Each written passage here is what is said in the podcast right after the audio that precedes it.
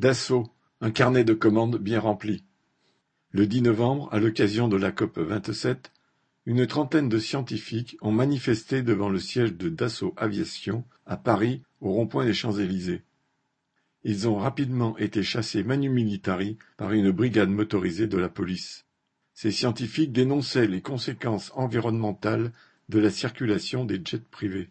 Ceux-ci incarnent effectivement une société de classe où 1% de la population utilisatrice de ces jets privés génère 50% des émissions de toute l'aviation mondiale.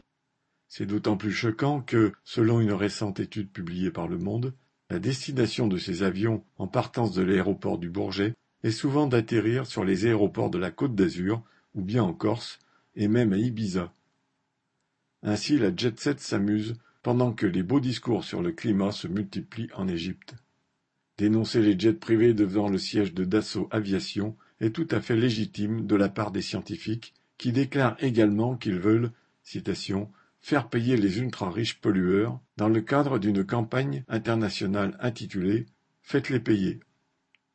Mais il ne faudrait pas oublier la production des rafales et autres engins de guerre, ceux qui orchestrent les conflits, ceux qui s'en enrichissent de plus en plus, avec notamment la guerre en Ukraine, représentent une menace encore plus immédiate et d'autant plus palpable qu'elle est à nos portes.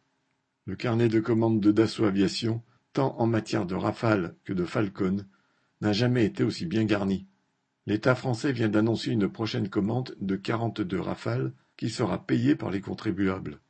La famille Dassault se repaît du climat guerrier, la population et les travailleurs trinquent. Correspondant Hello.